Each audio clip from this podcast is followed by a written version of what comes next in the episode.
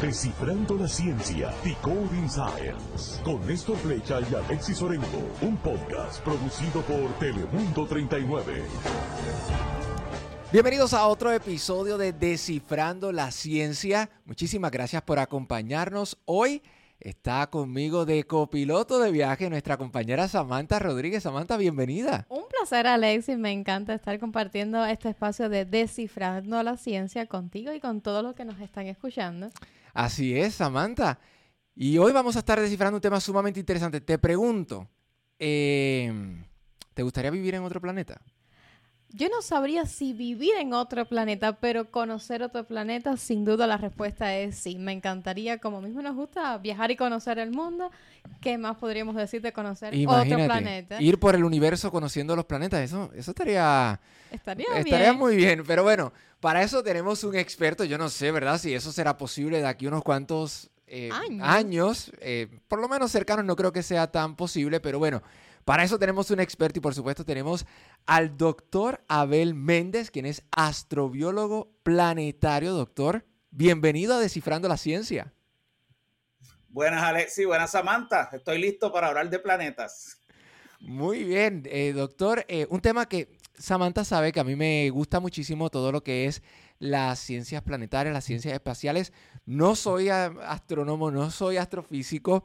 Eh, tomé mis cursitos de, astro, eh, de astronomía en la universidad, pero es un tema que sí me llama mucho la atención. Y Samantha y yo estábamos conversando y nos, llamamos, nos llamó mucho la atención acerca de la habitabilidad en los otros planetas. Pero antes de iniciar, cuando estábamos aquí, antes de comenzar a grabar, Samantha y yo teníamos una pregunta. Samantha. La pregunta que yo me hago cuando veo el título de lo que usted se dedica Astrobiólogo planetario, digo, ¿y qué estudia un astrobiólogo planetario? Suena algo muy particular, muy específico y llama la atención. Sí, sí, sí. Sí, bien, Samantha. Mira, astrobiólogo es una, la astrobiología es una ciencia que estudia la vida, el universo. Sea, es una ciencia relativamente nueva. Estamos hablando que en el 1998 NASA estableció el Instituto de Astrobiología. El concepto se conocía anteriormente, pero NASA lo popularizó. Y esta ciencia estudia la vida del universo, incluyéndonos, bien importante, nuestra vida. Porque mucha gente piensa que la astrobiología es solamente la búsqueda de vida. No, no es solamente la búsqueda de vida. Es entender también la vida, incluyendo la de nosotros, en el contexto astronómico porque por ejemplo, cómo se originó aquí la vida de la Tierra depende del planeta, las condiciones iniciales, lo, cómo ha evolucionado, cómo ha cambiado y ha sido afectada por el resto del universo. Por ejemplo, los impactos de meteoritos, como el que extinguió a los dinosaurios hace 66 millones de años. Eso tiene que ver con ciencias planetarias, eso tiene que ver con astronomía. Pues todo, tú puedes hacer como astrobiólogo, estudiar astrobiología solamente enfocándote en la vida aquí en la Tierra y incluye hasta el destino que vamos a hacer en nuestra vida en el futuro en el espacio. O sea, que hay gente que se dedica a astrobiología desde el punto de vista de la Tierra, pero hay otra gente que se dedica, tal vez la mitad de los astrobiólogos, piensan entonces en las posibilidades, ya que tú entiendes la vida, y eso es bien importante, para tú hablar de vida fuera del universo, tienes que pensar primero y entender la vida aquí en la Tierra, porque tienes que tener una base de comparación. Exacto. Y entonces esos astrobiólogos pues se encargan entonces de estudiar estas posibilidades de vida en otros planetas, que puede ser nuestro sistema solar. Y puede los científicos que se quieran complicar un poquito más, pues entonces comienzan a buscar vida en otro, en otro planeta, que me parece algo sumamente fascinante. Doctor. Pues yo soy de esos científicos que se eh, complican un poco más. sí, parece genial tratar de encontrar vida en otro planeta, a ver si existen semejantes a nosotros. Y que yo creo, yo creo que realmente es una pregunta que todos la hemos hecho, ¿verdad? ¿Existirá vida en otro lugar? Algunos no la verbalizan, otros la piensan, pero yo creo que desde que se tiene registro de la humanidad, esa ha sido la gran pregunta. Eh, eh, ¿Qué hay más allá de nuestro planeta Tierra? ¿Qué hay más allá de incluso ahora que de nuestro sistema solar? Entonces, yo quiero comenzar por, por lo básico, ya que sabemos que un astrobiólogo eh, planetario se dedica precisamente a estudiar vida. ¿Qué es un planeta? Porque todos lo damos por sentado de que, que el planeta Tierra, el planeta Marte, pero hace unos años atrás eh, hubo la controversia de que si Plutón era o no un planeta. Entonces, eh, ¿entendemos realmente qué es un planeta? ¿Qué es un planeta? Sí, mira, en el contexto de la búsqueda de vida es importante el concepto del planeta. Y esto es una pregunta muy válida que muchas veces tú ves personas que ridiculizan este tema. Pero mira, el hecho de que podamos pensar en, vida fuera de nuestro planeta es un problema bien real, bien válido para estudiar, porque sabes que no estamos buscando nada que hayamos visto ya. O sea, la Tierra es un planeta, un planeta con vida. Yo no estoy buscando algo diferente, por ejemplo, diciéndote, no, vamos a buscar este planeta cuadrado, algo que nunca hayas visto. Solamente lo que estamos tratando de buscar es un ejemplo como la Tierra eh, que esté en otro lugar. Y para eso necesitas un planeta. Y los planetas, pues podemos hablar de los planetas que tiene nuestra estrella que llamamos Sol, pues estos ocho planetas sin incluir Plutón. Y Plutón ha sido excluido simplemente porque el tamaño que tiene, la órbita es bien diferente y lo que te, y lo que te indica que el Plutón se formó de una manera muy diferente y no ha podido eh, barrer el área que tiene sobre otros cuerpos que hay similares a Plutón. Y y es un tecnicismo más bien. O sea, para muchos de los científicos que estudian los planetas, pues Plutón sigue siendo este, un planeta. Pero por lo menos el planeta se sabe que tiene que estar dando vueltas alrededor de una estrella y que ese planeta puede entonces tener este, eh, ser redondo. Y la preferencia es que sea lo suficientemente grande, o sea, que estamos hablando más grande de, por ejemplo, que la Luna, eh, para que tenga atmósfera. Ya un planeta como Marte, que es la mitad del tamaño de la Tierra, pues entonces tendría atmósfera. Y eso de ahí en adelante, de estos planetas que son ya esféricos y suficientemente grandes, la mitad de la Tierra en adelante, y no tampoco muy grande, porque entonces vas a tener un planeta tan con tanta gravedad que no importa que tenga agua, el agua por la presión atmosférica va a ser sólida, independientemente de la temperatura. Pudiéramos tener entonces hielo caliente. Wow. Y ya por el mero hecho de, la, presión. Y en ese caso ya la vida sería imposible. Ya lo harían. Exacto. En ese caso es imposible. Entonces, eh, la idea de para que sea un planeta habitable, lo que estamos considerando más o menos entre la mitad del tamaño de la Tierra, que sería tamaño Marte, y ya sabemos que Marte pues tiene una atmósfera delicada, eh, eh, y hasta dos veces el tamaño de la Tierra. Ya de ahí en adelante eres muy grande. Por ejemplo, Júpiter tiene 11 veces el tamaño de la Tierra. Urano y Neptuno tienen alrededor de cuatro veces el tamaño de la Tierra. Entonces, eh, si entendí bien y si pudiéramos hacer un checklist de las cosas básicas que tiene que tener un planeta para que sea habitable, estamos hablando que tiene que tener eh, un tamaño adecuado y que tenga una atmósfera. Tamaño adecuado. Que tenga una atmósfera y una órbita adecuada también. Le añadimos la órbita porque esa órbita alrededor de la estrella es lo que le va a dar la temperatura y el calor para el otro problema a resolver, que no sea extremadamente frío, tampoco extremadamente caliente, tiene que tener unas temperaturas templadas y buenas para la vida. O sea, que estamos hablando que la Tierra es la perfecta, porque tiene el tamaño perfecto, la atmósfera perfecta, la distancia perfecta del Sol, la órbita perfecta, así que la Tierra es el lugar perfecto en el universo. Eh, hasta ahora sí, porque tenemos este, eh, la, pudiera haber estado más cerca, pudiera estar un poquito más lejos y todavía iba a estar bien con unas temperaturas este, agradables. Pero fíjate que esto es lo que llamamos la zona habitable, que se usa mucho en astronomía. Esta zona donde pudiera estar un planeta que por lo menos tenga el tamaño y la atmósfera adecuada para que pueda tener condiciones habitables. Pues hay una zona. Y la luna, que está al lado de nosotros, pues está en esa zona. Pero el problema es que la luna, que está en la zona habitable con nosotros, pues la luna es muy pequeña no tiene la capacidad de tener una atmósfera. Y por eso, pues, que necesita que el planeta sea por lo menos de la mitad del tamaño de la Tierra. Y, y, lo que ya conocen ustedes en su rama de astrobiología, por decirlo, de, o sea, eh, eh, que sea un planeta habitable no infiere de que exista vida o que pueda existir vida en estos planetas.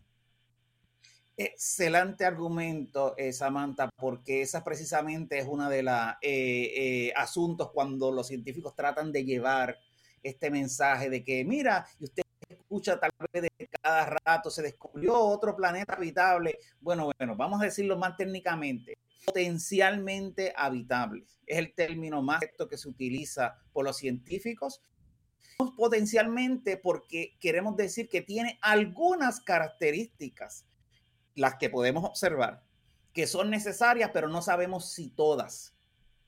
¿Y qué es lo que podemos observar de estos planetas ahora? Estamos en una década que lo que estamos observando es el tamaño, estamos seguros del tamaño que tienen y estamos seguros de la órbita que tienen. Y al tener la idea de la órbita, eso me da una idea de la temperatura. No es perfecto, pero me da una idea de qué temperaturas pudiera tener. ¿Qué falta aquí? La atmósfera. Eso es algo que todavía no podemos ver de estos planetas. Sí lo podemos ver de los planetas gigantes, planetas como Júpiter, Saturno, que en otras estrellas, pues ese planeta sí es fácil detectar la atmósfera, pero de los planetas tamaño Tierra todavía no. Y eso es lo que va a hacerse en la próxima década. Profesor, y aquí voy a entrar en, un tema que yo no sé, ¿verdad? Si nos estamos yendo ya mucho a la filosofía, pero, pero, pero tengo que hacer la pregunta. Cuando yo estaba en la universidad, eh, y ya que usted lo mencionó al principio del episodio, usted mencionó que teníamos que tener algo como referencia, ¿verdad? Para poder estudiar la vida en otro planeta. Y de hecho, cuando yo estaba en la universidad, un profesor también nos había dicho exactamente lo mismo. Entonces, quiere decir que nosotros estamos buscando vida como la conocemos en la Tierra en otros planetas. Pero puede existir otras formas de vida que nosotros no tengamos ni la más mínima idea de lo que puede ser. Sí, muy cierto. Nosotros estamos buscando eh, y usando la Tierra como referencia porque sabemos que es algo que ya funciona. sabemos que funciona, que es posible. Eh, pero también lo estamos haciendo entendiendo la Tierra porque nos sirve de referencia para decir esto es diferente o no que es precisamente esa pregunta que tiene de que si vemos algo y decir, oh, esto es diferente y no es para nada como la vida aquí en la Tierra. Y lo podemos decir porque sí la conocemos y tenemos nuestra base de comparación. Y ahí podemos, em, y hay personas que se dedican de eso entre la astrobiología. Esa parte no es la parte que yo toco, porque esa parte no es filosofía en astrobiología, es mucha ciencia porque sí, hay gente que ha considerado científicamente esta situación, cómo pudiera ser esta vida bien diferente a la de nosotros. Bueno, una de las grandes diferencias pudiera ser el medio líquido en que se encuentre. O sea, el medio líquido es eh, que estamos usando como referencia el agua y el agua tiene muy buenas razones de ser, porque primero, el agua, siempre hablamos del agua como si fuera algo que eh, definitivamente necesario para la vida, pero solamente algo como si fuera algo de la Tierra. No, el agua es un compuesto químico bien común en el universo. De hecho, los dos elementos más eh, importantes después del helio en el universo son hidrógeno y oxígeno. Por lo tanto, si hidrógeno y no se mezcla, ¿qué? Es agua. O sea que el compuesto más abundante en el universo es agua. De hecho, hay planetas que su composición es primordialmente agua. El agua es bien común. El problema es que el agua esté líquida. Ese es el problema que tiene la característica que la Tierra sí la tiene líquida, pero típicamente en un planeta esta agua puede estar bien caliente, esta agua puede estar muy fría y líquida. O sea que el agua como químico es razonable pensar que debe ser uno de los químicos más importantes y primordiales para crear estos planetas habitables. Ahora, pero en otras temperaturas tú vas a tener otros químicos. Por ejemplo, tenemos la luna de Titán, eh, eh, la luna Titán de Saturno. Esta luna tiene una atmósfera parecida a nosotros de nitrógeno, un poco más densa, pero la temperatura es más baja y tiene lagos de metano. Metano en las condiciones terrestres es un gas, de hecho, un gas, lo que se llama gas natural que se utiliza para este, eh, cocinar y otros, y otros menesteres eh, pero en, Titán, eso, esas temperaturas tan bajas, metano es un líquido y llueve metano y hay lagos de metano y eso estamos muy claros en los polos que tienen estos lagos, eh, algunos bastante grandes. Y ahí los científicos han especulado la química. ¿Qué química es necesaria para formar unas moléculas que puedan autorreplicarse? Las moléculas que, eh, es un concepto general de la vida, que esa molécula tiene que tener la capacidad de duplicarse ella una vez y vez y vez para seguir eh, procreando. Pues, eh, ¿qué molécula? Y sí, han encontrado con alternativas. O sea, que químicamente es posible. Y el asunto es que a esas temperaturas estamos hablando de que las reacciones químicas van a ser extremadamente lentas. Y sabemos que eso no va a competir para nada con las temperaturas aquí en la Tierra en términos de las reacciones químicas, todos los compuestos que se pueden hacer. Y si hay alguna forma de vida, va a ser entonces mucho más simple, mucho más primitiva, pero no se puede descartar.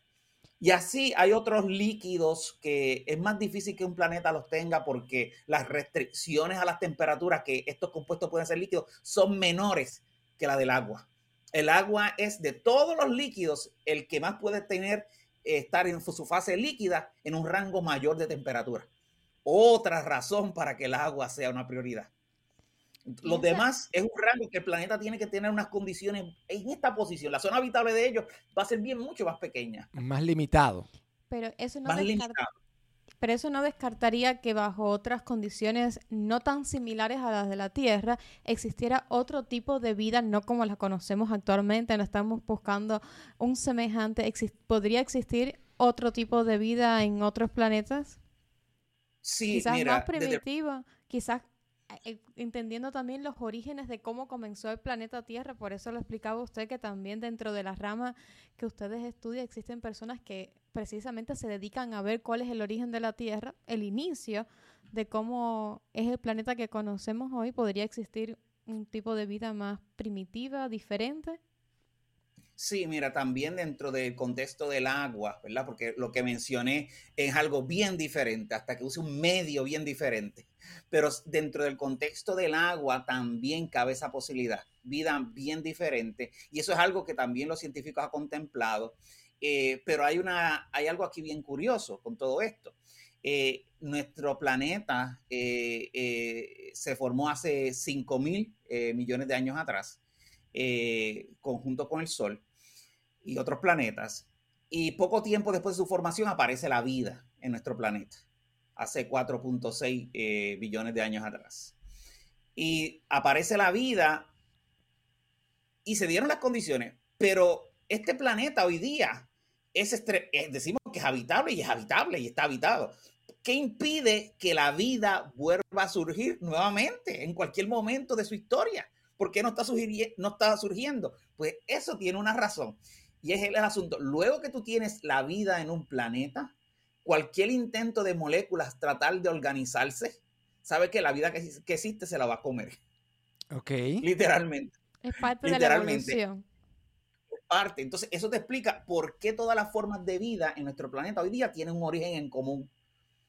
Así, ah, o sea que sí, eso es algo natural y esperado, que tú tengas entonces un planeta y que aunque hayan ocurrido orígenes independientes a la vida con diferentes reacciones químicas que den a que puedan formar algo vivo, pues alguien va a dominar. Las reacciones que sean más favorables, que se consuma más rápidamente eh, eh, la materia prima, pues van a dominar y esa es la que va a ser la líder de ese planeta. Aún así, los científicos están buscando otras formas de vida independiente. Eso es lo que llamamos en la ciencia la biosfera oculta. Ok. ¿Y qué es eso de la biosfera oculta?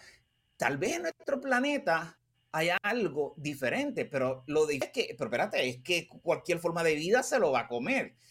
Pero si la forma de vida como la conocemos hoy no puede vivir porque sea muy caliente, porque sea muy frío, pues tal vez ahí puede haber algo. Y hay científicos buscando precisamente eso. Y se han descubierto microorganismos viviendo en, ambientes que nos sorprenden porque son muy calientes, muy fríos, pero ¿sabes qué? Siempre que analizamos, el DNA, que al fin y al cabo es lo que te dice, este, la estructura de, eh, de la vida en sí, pues nos damos cuenta, esto es simplemente vida como la conocemos, adaptada, adaptada. Pero hay otros científicos que siguen buscando. De hecho, en la NASA te puedo contar una historia que es bien larga, pero, pero simple. En 2010, la NASA este, eh, eh, anunció que había descubierto una forma de vida en esta recuerdo ese, Recuerdo ese, esa anécdota. Sí. pero, se llama la, eh, la, vida en arsénico. Correcto. Esta vida en arsénico y en este lago que era bien extremo porque era bien eh, tenía mucho arsénico, pues no tenía vida terrestre. Eh, hasta el momento descubren una forma de vida. Espérate, esto, esto es algo independiente. Y cuando, pero cuando la analizaron el DNA, se dieron cuenta eventualmente, se tardó un poquito, una semana, para darnos cuenta cuando se hace el anuncio, otros científicos em, eh, empiezan a estudiarlo y oh, falsa alarma. Esto es simplemente un organismo extremofílico, terrestre, pero adaptado a esas condiciones. Sí, yo recuerdo ese anuncio de la NASA, tengo vago recuerdo, pero recuerdo exactamente de cómo fue el anuncio y toda la, la lo, que se, lo que se hizo. Eh, eh, doctor, yo sé que ya nos ha hablado un poquito acerca de lo que es la zona habitable y lo ha mencionado, eh, pero quiero recapitular, ¿verdad? Porque créame que en estos minutos que llevamos de conversación, yo estoy seguro que más de uno ha tenido que, que respirar profundamente y pensar todo lo que hemos dicho porque es muchísima información. La zona habitable, si nos puede resumir, es entonces esa área en el universo, bueno, no en el universo, en, la órbita, que es favorable para la vida. ¿Cómo usted describe la zona habitable? Sí, mira, eh, técnicamente esa zona es la zona alrededor de una estrella que es favorable para tener un planeta con agua líquida no necesariamente vida, ¿verdad? Pero con agua líquida en su superficie. O sea, que es algo que se hace a través de simulaciones donde podemos eh, hacer modelos de planetas como la Tierra y ponerle un poquito más atmósfera, menos atmósfera, un poquito más grande, un poquito más pequeño, o sea, intentando todas las posibilidades, hasta el punto que te das cuenta que algo no funciona, porque es muy caliente, muy frío, y estos planetas en estas simulaciones en computadora, pues entonces puedes establecer una zona, entonces que depende de la estrella, eh, que te va a decir que si, bueno, si pones este planeta con unas condiciones para, parecidas a la Tierra o un poquito de variación, pues este, vas a tener las condiciones para que el agua líquida esté en la superficie y tenga océanos estables por millones de años, como la Tierra. Y si, ¿verdad? Hacemos un análisis de lo que todos podemos tener como referencia nuestro sistema solar, pues la, el único planeta que está en esa zona habitable es el de el planeta Tierra o hay algún otro que esté dentro de esa zona habitable en nuestro sistema solar?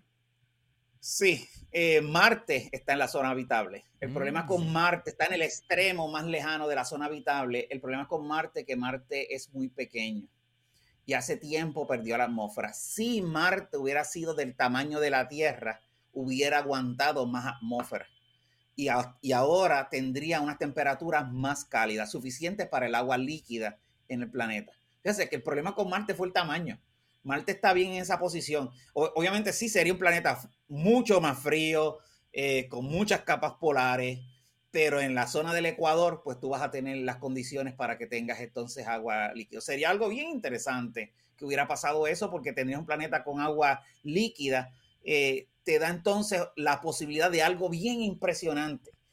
Y es que si buscamos en ese, imagínate que eh, buscáramos en Marte, y esto puede ser hasta Marte de hoy día, que buscáramos y encontráramos agua líquida corriendo en la superficie, o más bien en caso de Marte hoy día, que es extremadamente frío, en el subsuelo. Y esa agua eh, que tiene, o sea, eh, tienes agua, tiene todos los demás ingredientes necesarios para la vida, pues si, si pones microorganismos terrestres van a poder vivir en esas condiciones. Pero imagínate que no tuviera vida. Eso ya te diría algo. Espérate, espérate. O sea, tenemos un planeta en nuestro propio sistema solar que tuvo más o menos la misma historia y no desarrolló vida teniendo las condiciones. Eso es algo impresionante porque eso te dice, espérate, entonces el proceso de la vida, que es otro problema, pues no es tan fácil como creemos nos aparenta que es bien fácil porque se formó poco tiempo después de formar el planeta Tierra. O sea, que fue rápido, no tardó. Y, pero qué tan fácil es en otros lugares. Y si fuera, y descubriéramos eso, o sea que no tienes que, en esta búsqueda de vida, no tienes que preocuparte. Ya no me preocupo si hay vida afuera o no, porque cualquiera de las contestaciones es impresionante. No, esto, una contestación te trae muchísimas preguntas más. Sí, es, un tema infinito de, investigación. Y doctor, una pregunta, eh, ¿qué métodos usan ustedes para investigar esa posible vida en otros planetas? ¿Qué instrumentos? ¿Cómo, cómo, de qué punto base, además de compararlo con las condiciones que ya nos explicaba similares a la Tierra, de lo que ya se sabe? Sí, pues mira, para darte un trasfondo, Samantha, de esta historia, fue en el 1992 que se descubre el primer planeta alrededor de otra estrella. Esto fue descubierto precisamente del Observatorio de Arecibo. En Puerto el único Rico. Problema que, en Puerto Rico, sí. Eh, el único que, problema es que este planeta estaba alrededor de una estrella pulsante, una estrella que básicamente ocurrió una supernova, explotó la estrella y siempre deja un núcleo. Uno piensa que las estrellas se destruyen regularmente en estas explosiones, pero puede pasar, pero la mayoría de ellas dejan siempre un núcleo. Entonces se descubre un planeta alrededor de ese núcleo que tú dices, espérate, esto no era tampoco algo viable porque ese planeta debió haberse destruido. Y ese es el primero que descubrimos. Entonces, o sea que fue plenamente accidente en 1992. De ahí en adelante empezamos... Sí, que eso es reciente, del... 1992 fue los otros días. Sí. Sí. Y en el 95, por eso la astronomía ha cambiado mucho. Cada década es un cantazo sí. nuevo pues eh, en 1995 se descubre alrededor de una estrella común como la de nosotros, planeta. Pero en principio se empiezan a descubrir estos planetas gigantes, gigantes. Esto a través de telescopios. No como el radiotelescopio de Arecibo, fue otros telescopios los que sirven mejor para detectar estos planetas alrededor de estrellas. Estrella. Y la técnica que se utiliza eh, son varias, eh, pero las principales son dos. Una es la técnica del movimiento de la estrella y esto es que el planeta perturba el movimiento de la estrella. Es algo bien pequeño, es algo que se había observado de una estrella dando vueltas alrededor de otra estrella, que la estrella hace que la otra estrella se mueva. Pero el movimiento que le ofrece un planeta, que es un poco masivo, es mucho menor. Y por eso fue que tardamos en desarrollar la técnica de ver el movimiento de la estrella causada por un planeta. O sea, que eso nos indica que hay un planeta y por eso podemos saber la masa. La otra técnica consiste en que el planeta le pasa frente a la estrella y al pasarle frente a la estrella bloquea un por ciento bien pequeño de la luz. Y como es tan pequeño, era difícil de detectar antes. Y ya con mejores instrumentos, mejores telescopios, pues podemos entonces detectar este, esos planetas. O sea, que es la técnica de tránsito o la técnica de velocidad radial que se refiere al cambio de la velocidad de la estrella debido al movimiento del planeta. Son las dos técnicas eh, más comunes. La otra técnica, eh, que es la que uno quiere, porque si te das cuenta, espérate, espérate, tú no, en estas dos técnicas tú no estás viendo el planeta, tú estás viendo cómo el planeta afecta a la estrella. Pero yo quiero ver el planeta como un puntito, pues sí, esa es otra técnica. Eh, pero el único problema es que estos planetas brillan muy poco, están muy cerca de la estrella desde nuestro punto de vista y la luz de la estrella va a tapar, va a opacar la luz del planeta. Sin embargo, si el planeta es bien grande y está alejado, pues podemos ver entonces también eh, el planeta. O sea que sí hay fotos del el planeta como un puntito también. Y, y, pues como dije, desde el 92 empezamos a descubrir estos planetas y no fue hasta el 2010 que los instrumentos mejoraron. Esto es con los mismos telescopios que estábamos usando aquí en la Tierra, pero ahora en el espacio. Y aquí uh -huh. es una clave bien importante. Al tener telescopios en el espacio donde no tiene la perturbación de la atmósfera, pues son más sensibles a los cambios que ocurren en la estrella y darte cuenta más fácilmente de que esta estrella tiene un planeta. Y fue en el 2010 también en adelante que se empezó a descubrir estos tamaño Tierra en la zona habitable. O sea que ahí comenzó. O sea que solamente llevamos 10 años, nada más, un poco wow. más, de estar descubriendo los que llamamos estos planetas potencialmente habitables. Y es que el desarrollo de la tecnología va de la mano al desarrollo y al, y al conocimiento en la ciencia y viceversa, ¿no? Porque obviamente eh, se van viendo cuáles son las necesidades de los científicos y se van desarrollando nueva tecnología y así eh, se va construyendo lo maravilloso, ¿verdad? Y, y, toda la información que tenemos hasta, hasta hoy día. Pero, ¿cuál es el planeta? Digo, no sé si esta pregunta tiene una respuesta, pero hasta, hasta el momento que hemos estado grabando este episodio, ¿cuál es el planeta eh, que más se parece a la Tierra? Sí, pues mira, podemos establecer parecidos a la Tierra y eso es precisamente parte del trabajo científico que nosotros hacemos, pero hay que, hay que aclarar algo bien importante. Parecido con lo que podemos medir. Okay. Parecido en tamaño y parecido en la órbita para tener las temperaturas. Okay. Pues en ese respecto podemos, y eso establecimos en el 2011, cuando empezaron todos estos descubrimientos, un índice de similitud con la Tierra, un análisis para comparar, y eso nos da una guía de según van apareciendo movimientos, que no son muchos. Hay, ahora, hasta ahora existen alrededor de eh, 5.000 eh, planetas en otras estrellas que se han descubierto y solamente hasta 50 podemos decir que son potencialmente habitables. O sea, que es una fracción bien pequeña eh, Algo de planetas. Y, sí, y, y de los que sí son más parecidos a la Tierra en términos de los que podemos medir, son alrededor de 20. Ok. Entonces, en términos de tamaño, y sí podemos entonces de, eh, eh, catalogar algunos como los más parecidos en términos en esto. Y, y, por ejemplo, es impresionante y tal vez no sea tanta casualidad, pero en la estrella más cercana, que es Alpha Centauri, está, eh, es Centauri, eh, es un sistema de tres estrellas, está Alpha Centauri y está Próxima Centauri, y Próxima Centauri está un poquito más cerca. Pues eh, tiene un planeta, y este planeta, pues también tiene, es bien similar en el tamaño, eh, en este caso su masa y la órbita. O sea, que es uno de los más parecidos a la Tierra hasta el momento. El único problema que es que no sabemos otra vez eh, la atmósfera de estos planetas. Para decirte si es tan bien parecido en eso, porque aquí pueden ir las cosas bien mal. Estos planetas pueden tener eh, ninguna atmósfera, eh, las estrellas enanas rojas son las más abundantes y estas enanas rojas pues tienen muchos de estos planetas y como son estrellas pequeñas es más fácil de detectar estos planetas. El problema es que las estrellas enanas rojas son bien activas, no son como el Sol.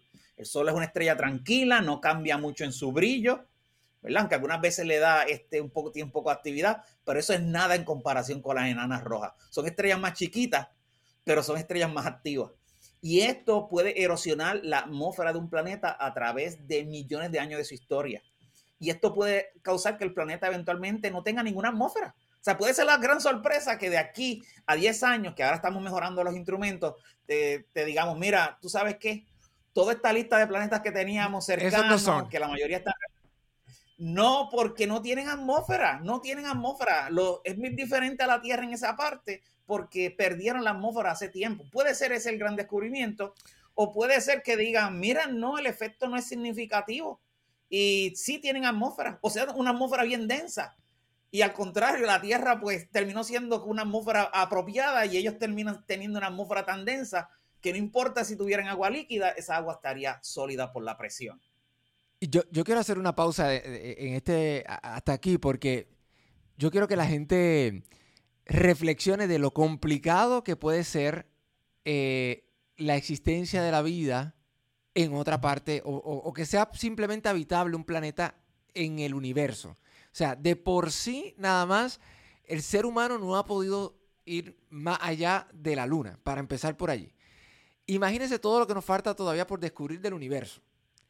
Y que aquí es donde hasta este momento se considere el único lugar que hay vida. Y es que ya el, profesor mencionó que si la, eh, la estrella, eso tiene, eh, que si es muy activa o es poco activa, eso tiene que, eso influye en, en el planeta, que si la posición de la, del planeta con respecto a la estrella, que si la atmósfera, que si el tamaño, o sea, estamos hablando de que en realidad eh, no es tan fácil como que, sí, yo entiendo que hay vida aquí o allá, pero la realidad es que esto es mucho más complejo. La realidad es que hay mucha ciencia todavía que, que seguir investigando en estos temas y creo que todavía el sueño de conocer otro planeta no está muy, muy lejos de la generación que estamos viviendo actualmente, así que es un tema que hay que seguir explorando y no darse por vencido porque ya el doctor lo explicaba.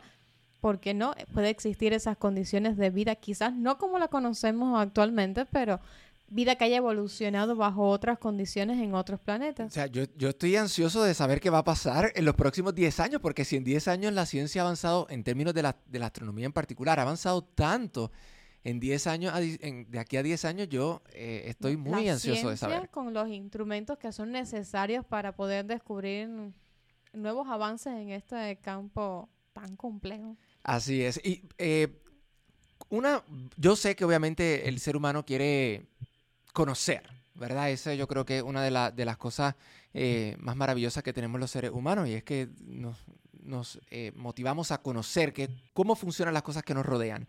Pero ¿Por qué se estudia la habitabilidad de otros planetas? ¿Por qué existe esa curiosidad de saber si existe o no un planeta que sea habitable?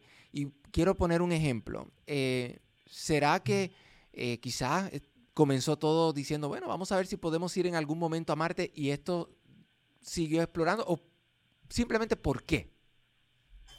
Sí, mira, esto va de la mano precisamente con los comentarios que estabas haciendo sobre especulando si las posibilidades eh, tan complejas.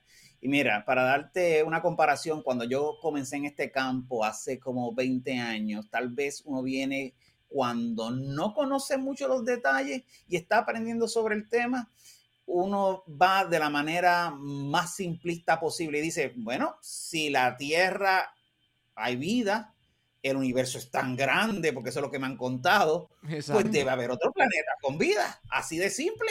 Tú estás positivo. Eso es la... Y, es lo más que yo creo que, que, nosotros escuchamos en las redes sociales. No, porque es que el universo es tan grande que tiene que haber otro lugar que sea igual a la Tierra. O, parecido, o, varias tierras. Exacto. Pues eso es muy válido argumento. Ahora, tú sabes qué, cuando uno comienza a estudiar esto, empieza a ver lo que estabas comentando, lo difícil que es que un planeta tenga ese tamaño, esa órbita, esa estrella apropiada para que tenga las condiciones, la atmósfera, pero también empiezas a estudiar biología y la capacidad para generar vida originalmente, para que el planeta tenga esas condiciones necesarias para la vida y que las mantenga por mucho tiempo. Y ahí se complica más la cosa. y, ahí se complica del punto biológico, del punto, del punto de vista eh, eh, astronómico. Todo te dice, ¿sabes qué? Caramba, tuvimos una suerte bien grande. ¿No? Y, el tema también de esta ciencia y de la parte biológica para que un organismo evolucione, vive, no es cuestión de días, semanas, es miles, millones de años. O sea, no es tan simple crear y formar vida tal cual la conocemos, imagínense en otro planeta con otras condiciones. O sea, es una tarea complicada, con muchos sueños y expectativas, pero un poco más más lento. No, y quién sabe si a lo mejor en uno de esos planetas que nosotros entendemos hoy que está dentro de los que son habitables, que no podemos llegar porque no tenemos la tecnología para poder investigar específicamente ese planeta, la vida está en pleno origen, quién sabe, y, y nosotros no la vamos a ver de hasta de aquí a millones, millones de años. Bueno, Ahí viste con el punto del tiempo y también con el espacio. Y ese, y ese es el comentario final con esta relación entre esas posibilidades. Como te das cuenta que es bien difícil que se den todas las condiciones en un lugar, te das cuenta que no es imposible y tienes la evidencia que aquí pasó, pero te das cuenta que es bien difícil. Entonces, lo hace menos probable. Y lo hace menos probable, y, pero el universo es bien grande, entonces ahí lo haces probable. Pero el problema es que al hacerlo improbable, vas a tener el problema de que cada planeta de esos que ocurre eso van a quedar bien separados en espacio. O sea que van a estar la probabilidad de que tengas dos planetas que haya ocurrido la condición, dos sistemas estelares donde haya ocurrido las condiciones eh, y estén bien cerca uno del otro. Ese es el problema. Y esas distancias literalmente astronómicas sea tal vez el impedimento a descubrirlo. Y eso es algo que, también la coincidencia, como menciona, la coincidencia del tiempo, de que en qué fase de, la historia del planeta va a estar, porque los planetas se pueden dañar. Venus le pasó eso. creemos que Venus tenía originalmente, porque la, la, iluminación de una estrella cambia con el tiempo y brillaba menos el Sol hace billones de años atrás. Pues Venus entendemos que eh, tuvo un gran océano también, o sea, se parecía a tuvo un tiempo que fue parecido a la Tierra, pero la estrella evoluciona y hizo que se hiciera más caliente y perdió toda esa agua. O sea que eso es algo que pasa, que el planeta se puede dañar y Marte por ser pequeño. ¿Venus tenía el tamaño ideal? ¿Venus sí tenía el tamaño ideal? tiene el tamaño ideal, sí, pero muy caliente. Entonces, porque la estrella evolucionó. Y Marte tenía el tamaño, un tamaño que sí podía y tenía atmósfera porque tenía agua líquida pero demasiado pequeño y con el tiempo perdió eso. Entonces, por lo tanto, pues eh, por eso te das cuenta que no es fácil que realmente tenga todas las condiciones para que un planeta sea habitable. Sí, eh, eh, yo creo que... Por mucho tiempo. yo creo que es complicado y en la, en la escala humana que somos impacientes, que lo queremos todo para ahora, para ahora, para ayer, esto es de escalas de billones de años, la evolución y el, y el descubrimiento de estos planetas habitables. Doctor, eh, a nosotros nos llama la atención y quizás usted podría darnos algún dato curioso en esta eh, época de estudio de, ustedes como científicos sobre estos planetas habitables que han descubierto como algo curioso que le llame la atención a usted y también a las personas que nos están escuchando. Pues mira, eh, a mí me da mucha curiosidad cuál, y esto viene a la pregunta original de Alexis, eh, ¿qué es exactamente lo que está pasando? Eh, ves que la situación para que estos planetas existan no es tan fácil como pensamos. Y, pero la contestación al fin y al cabo va a ser simple. ¿Hay o no hay? ¿Hay o no hay? Pero el no hay puede ser complicado porque puede ser el que no hay que podamos acceder porque está muy lejos. Y cualquiera de estas contestaciones es válida y es relevante para nosotros. Y vamos a tratar de verlo de un punto positivo. Imagínate que eh, eh, no, se descubra que no hay, que no hay dentro de lo que podemos observar. ¿verdad? y pues quiere decir esto que todos estos planetas que estás viendo son para nosotros. Son, son planetas que podemos usar eventualmente en el futuro. Eh, sin embargo, imagínate que tuvieran alguna vida, pues es un planeta que no puedes usar, porque el hecho de que tú eh, visitas un planeta, lo vas a contaminar con tus formas de vida y lo vas a alterar. Entonces ya es, te decide cómo va a ser nuestro futuro. Por eso es importante estudiar este tema, porque nos decide nuestro futuro. Además de saber sobre nosotros, porque el descubrir que no, no hay ninguno dentro de lo que podamos medir, te dice, caramba, qué suerte tuvimos somos especiales, eso yo lo sabía, somos más especiales. Tal vez a esa, muchas personas esa entender esto, que se internalice, lo va a impactar, que somos más especiales de lo que pensamos. Ahora, el hecho de que aparezcan muchos también es interesante. Bueno, no somos, no somos tan especiales, pero mira todo lo que podemos conocer de estos lugares que, que nos pueden dar eh, luz sobre nuestro pasado pero sobre nuestro futuro también. ¿Qué vamos a hacer? El mero hecho de que haya vida en Marte nos va a cambiar si cómo lo vamos a estar explorando, porque lo vamos a estar dañando, va a tener que más seguridad, más difícil de explorar.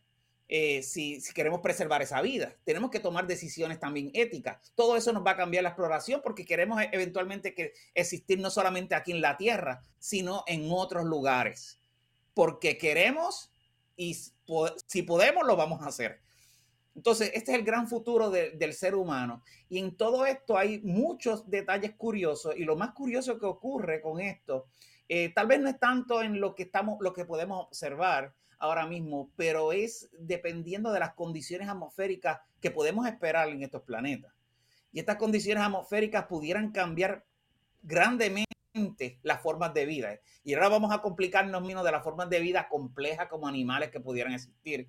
Pudieran haber planetas o atmósferas bien densas, que básicamente todas las formas de vida vuelan en ese planeta. Y sería un tránsito aéreo bien difícil. Esto no pasa aquí. Aquí tenemos aves y otros y mamíferos eh, como los murciélagos que pueden volar, pero insectos. Pero no es algo tan común en comparación a todas las formas de vida, pues pudiera tener un planeta con esto. Y esto es algo entonces bien interesante eh, eh, eh, que te abre la posibilidad a una biosfera, a unos ambientes mucho, mucho más complejos. Y si le añadimos la posibilidad de vida inteligente, pues ahí también vamos a tener este otro campo para pensar grandemente entre todas las variantes que podemos tener de vida inteligente. Fíjate que aquí la vida, cuando tú miras los animales y empiezas a ver, y yo me sorprendo cada vez que se descubre una, especie nueva y algo tan diferente, pero caramba, esta, la biología no deja, aquí en la Tierra, no deja de impresionarme. La biología en otros lugares, ¿qué podemos decir? Es como cómo podríamos evolucionar, cómo podrían evolucionar esas especies junto con nosotros si podríamos coexistir. es la pregunta, ¿podría haber el ser humano vivir con los dinosaurios? Eh, es la misma pregunta. ¿Podríamos vivir dos especies de diferentes planetas? Sí, porque de haber formas de vida en otro planeta, realmente, ¿verdad? Pueden ser tan... Hay que dejar correr la imaginación porque uno, como bien lo mencionamos, al tenemos que ir al principio del podcast. Obviamente estamos eh, tomando todo como la referencia de lo que nosotros conocemos aquí en la Tierra. Eh, doctor, mire, nosotros entramos a su página y vimos este catálogo de planetas, eh, exoplanetas eh, potencialmente habitables. Antes de mostrar el catálogo, que lo, tenemos aquí, quiero eh, que nos explique brevemente qué es un exoplaneta. Exoplaneta es un planeta alrededor de otra estrella. Y esos son precisamente los planetas que estábamos hablando hasta el momento, porque siempre pensábamos en planetas, en los planetas alrededor de nuestra estrella o Sol, los ocho planetas, ¿verdad? descontando a Plutón, pues esos planetas pero tan pronto se descubrieron en otras estrellas, pues entonces eh, le sigue, puede seguir llamando planetas, pero por, para, de una forma corta, exoplanetas, planetas en otras estrellas.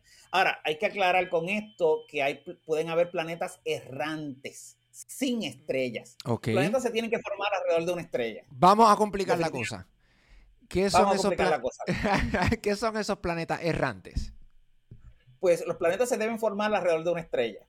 Porque esto quiere decir, porque eh, cuando tú te formas alrededor de una estrella, la estrella domina y se lleva la mayor material en, la, en, la, composición, que es básicamente hidrógeno y helio. Entonces vas a tener estos planetas que pueden ser de cualquier tamaño, errando por el espacio, se formaron alrededor de una estrella, pero fueron expulsados por alguna interacción entre un planeta y otro. Se acercaron, algunos chocaron, algunos absorbieron con la estrella y otros salieron expulsados al espacio interestelar y están vagando. O sea que además que estás viendo en el náufragos, sí, estás viendo estrellas, pues debe haber ahí miles, millones, billones de planetas errantes moviéndose entre todas esas estrellas. Y eso es precisamente lo que se ha observado también estos planetas que están sin estrella eh, navegando por el espacio. Desconocemos menos de ellos. Lo único que podemos saber de ellos es estimar es la masa, no podemos saber el tamaño, pero sí hay de todos, eh, todas las masas. Pero esto es un problema. Si tú no estás alrededor de una estrella, eh, tiene la situación de que no tienes el calor suficiente y la atmósfera te va a colapsar, incluyendo, por ejemplo, una atmósfera como la Tierra, se va a congelar, va a terminar en hielo de hidrógeno, de, de nitrógeno, eh, el oxígeno también se congela. O sea que vas, tú dices, ah, pues está bien, eso no son a ser habitables. Pero vamos a complicarnos más. Existe la posibilidad de que este planeta, el calor interno que tiene, que esto va a durar unos cuantos millones o billones de años, sea suficiente para calentar el planeta, no de afuera hacia adentro, como lo hace la estrella, sino de adentro hacia afuera y mantener temperaturas agradables y tener este planeta errante con unas buenas temperaturas moviéndose a través del espacio y quién sabe si habitable. Y nos complicamos más. Oiga, e, esto no es fácil. Yo, yo tengo que decir que yo admiro realmente su trabajo porque yo estoy seguro que ustedes tienen que pensar, o sea, la mayoría de su tiempo tiene que ser pensando y pensando porque realmente eh, nuestro universo es es, tan fascinante, ¿no? Eh, eh, eh, es, tan complejo, pero eso lo hace tan, tan fascinante. Sí, sí. En materia de ciencia hay muchas preguntas y todavía pocas respuestas para todo lo que, lo que podemos investigar y conocer. Así que los niños que nos están escuchando, las mamás que, que, que, que, sus niños les gusta esto de la astronomía, ya sabe aquí, y aquí tiene muchísimos temas de estudio en el futuro y probablemente uno de nuestros niños que está escuchando este episodio vaya a ser el que encuentre el planeta habitable en el universo.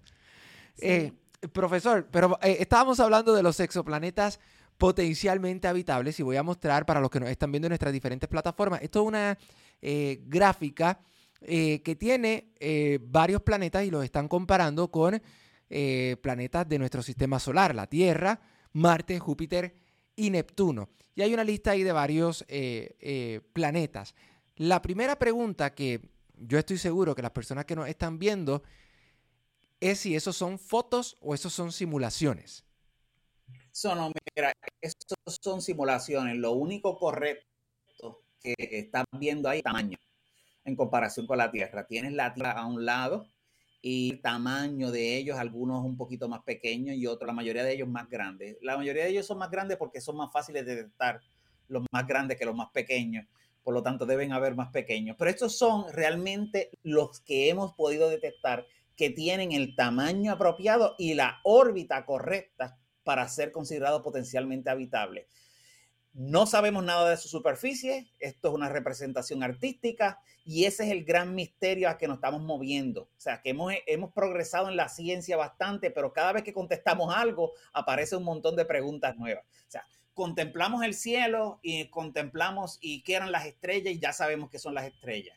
Pensamos sobre la posibilidad de que, bueno, si nuestro Sol tiene planeta, porque una de esas estrellas no tiene planeta? Pues te lo contestamos en, podemos pensar la posibilidad, pero te lo contestamos en 1992, sí tienen planeta. Y ya se han descubierto más de 5.000. Todavía no queda esta pregunta de que, bueno, si aquí hay vida, otros tienen vida. Pues y eso lo que va a depender de cómo sea la atmósfera de cada uno de estos planetas y si realmente se originó la vida en ellos. Y es algo que va a pasar dentro de la próxima década. en esta década de 2010 hasta hoy día, pues eh, lo que se, hace, se ha hecho es descubierto muchos de estos planetas y todos estos se descubrieron en ese tiempo. Y nosotros en el 2011 comenzamos este catálogo. Este catálogo es único en el mundo.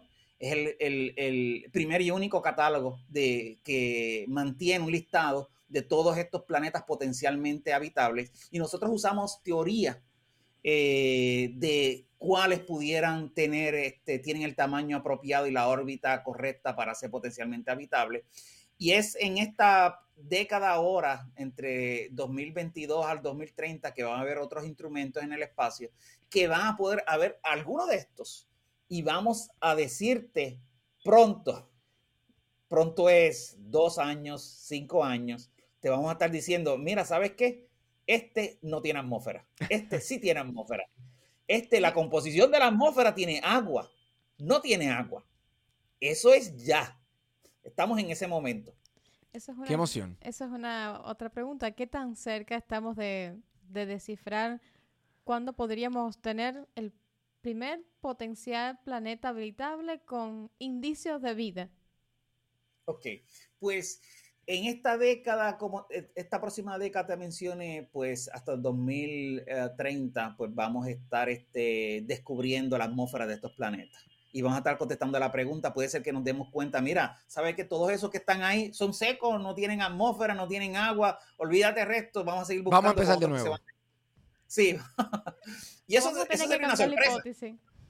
Sí, esto sería una sorpresa. Entonces te dice, ah, caramba, esto es más difícil de lo que pensábamos. Entonces, y puede ser que entonces tengan todos atmósfera y todos tengan agua y te digan, mira, sí, todos son buenos.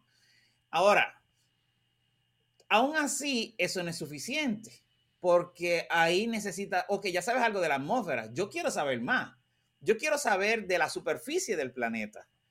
Y para saber de la superficie del planeta necesitas otros instrumentos, otros instrumentos que están ya eh, pensados, o sea, que sabemos que lo podemos hacer, pero están eh, pensados y se, si se hacen, se construirán y se lanzarán luego del 2030. Y eso sí van a tener la capacidad de saber si eh, unos detalles sobre la superficie y si hay un proceso biológico en esa superficie. Todavía sigue siendo analizando la atmósfera eh, del planeta, por ejemplo, para descubrir este, si hay oxígeno, eh, pero también pueden ver el planeta como un puntito y tú vas a ver cuando según el planeta pasa el tiempo y rote, sigues viéndolo como un puntito, pero vas a ver que brilla más y brilla menos. ¿Y por qué pasa eso? Porque tiene océanos y tiene tierra. La tierra es más oscura, eh, la tierra es más clara, y los océanos son más oscuros. O sea, te vas a dar cuenta, ah, caramba, mira, no, ya le vemos a la atmósfera, la atmósfera es buena, tiene océanos, pero tiene tierra y océanos. No es todo océano, no es todo tierra y eso 2030, 2000, exacto, ya te estás pareciendo más, 2030, 2040. Y a la vez como lo ves como un puntito, puedes también empujar la tecnología un poquito más y puedes ver si en el color de esa luz que te llega hay el verde que te indique que hay una cobertura global de vegetación. Si es grande como la Tierra, y la Tierra siempre ha sido siempre, está cubierta de vegetación, porque eso depende de la etapa en que esté. Pero si la pues la vas a ver. Y comienza entonces, y eso puede ser que esté dentro del 2030, 2040, o si no, 2000, un poco más de 2040. Se está en nuestras vidas. Está en nuestras vidas. Eso está ahí tocando la, puerta. Esa es la, respuesta que quería escuchar. Vamos a saber en, este... En algún momento cercano. Profesor, muchísimas gracias por estar con nosotros. Realmente esta conversación ha sido literalmente un viaje por el universo. Eh, yo espero que nuestra audiencia la haya disfrutado tanto como yo la he disfrutado. Estoy seguro que Samantha también. Yo la he disfrutado mucho. Pero los que quieran conocer de su trabajo, eh, ¿Dónde pueden visitar, eh, si nos puede decir su página de internet eh, y si su cuenta de Twitter nos las quiere compartir, que hay mucha información allí? Sí, claro. Sí, claro, mira, puede visitar nuestra página de nuestro laboratorio, phl.upr.edu, o con escribir en, en, cualquier motor de búsqueda planetas habitables en el universo, pues nos va a conseguir este, nuestra página. en esa página mantenemos el catálogo eh, no cambia constantemente, estos descubrimientos son lentos y quiere decir que pues, se puede ser que se añada uno o dos eh, cada seis meses, cada año. De los demás se están descubriendo más rápido, eso es cada semana, pero de estos son más difíciles. Eh, pues ahí mantenemos el, estado actual y también otros recursos y tenemos estudiantes trabajando que se mueven alrededor de los Estados Unidos, también compartiendo todo este conocimiento. También pueden visitar este, eh, eh, nuestra cuenta de Twitter del laboratorio eh, o, la mía, que prof. Abel Méndez. y allí yo los mantengo al día, los bombardeo constantemente de la información que hay sobre este tema. De buena información, porque yo lo sigo y, créame que, que es buena información. Y es incentivando también a las nuevas generaciones a este mundo que está abierto a explorarlo y que necesitamos personas con ese entusiasmo para descifrar y conocer si existe vida en otros planetas. Así es. Bueno, profesor, muchísimas gracias. Gracias por, estar aquí en, comunicación y eh, espero que de aquí a algunos 20 años, bueno, antes, pero cuando tengamos esas noticias, volver a eh, conversar con usted acerca de, todo lo que está pasando en, en el universo. Muchísimas gracias. Bueno, muchísimas gracias a todos. Muchísimas gracias a todos los que nos han acompañado en este nuevo episodio donde desciframos la ciencia de estos potenciales planetas habitables. Así que esperamos que lo hayan disfrutado tantos como nosotros y nos sintonicen en el próximo episodio. Así es, recuerde que nos puede sintonizar a través de nuestras diferentes plataformas. Estamos en la aplicación móvil de Telemundo 39, en Roku, eh, Apple TV, Fire TV. Y si usted prefiere escucharnos, estamos también en su plataforma de podcast favorito. Recuerde que hoy estuvimos descifrando la ciencia de los planetas habitables y recuerde que siempre hay un tema para descifrar. Gracias por escuchar Descifrando la Ciencia, Decoding Science, un podcast producido por Telemundo 39.